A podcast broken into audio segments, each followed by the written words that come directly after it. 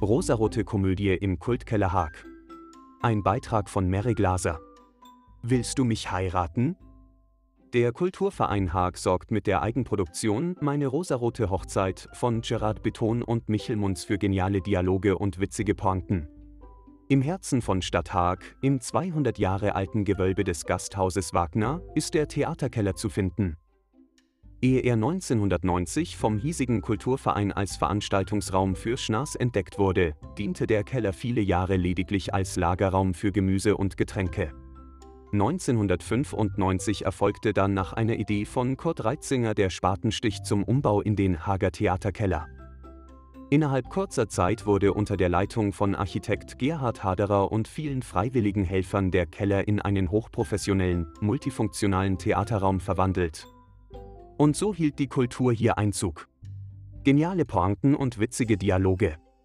Mit der Inszenierung von Meine rosarote Hochzeit setzt man auch heuer wieder auf eine Komödie und Regisseur Martin Dreiling jongliert perfekt mit eingefahrenen Klischees, Vorurteilen in der Gesellschaft und dem ganz alltäglichen Wahnsinn des Ehelebens, völlig unabhängig vom Geschlecht der Ehepartner.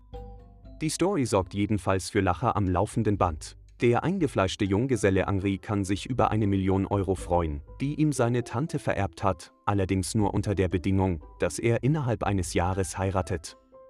Der liebe Mann möchte aber nicht auf seine vielen Affären verzichten und nimmt daher den Vorschlag seines Anwalts gerne an. Heirate doch einen Mann.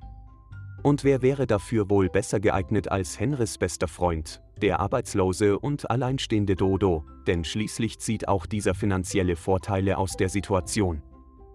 Die vermeintlich problemlose Ehe wird allerdings schon bald zum absoluten Albtraum. Neben bekannten Gesichtern wie Stefan Parzer und Michael Zintler-Rehburg sind zum ersten Mal Oliver Reutinger und Walter Spanni in Haag auf der Theaterbühne zu sehen.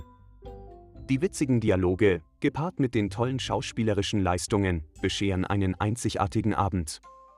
Bei der klassischen Verwechslungskomödie wird dem Zuschauer die viel diskutierte Toleranz in jeglicher Art und Weise vor Augen geführt. Und es kommt wie so oft im Leben anders, als man glaubt.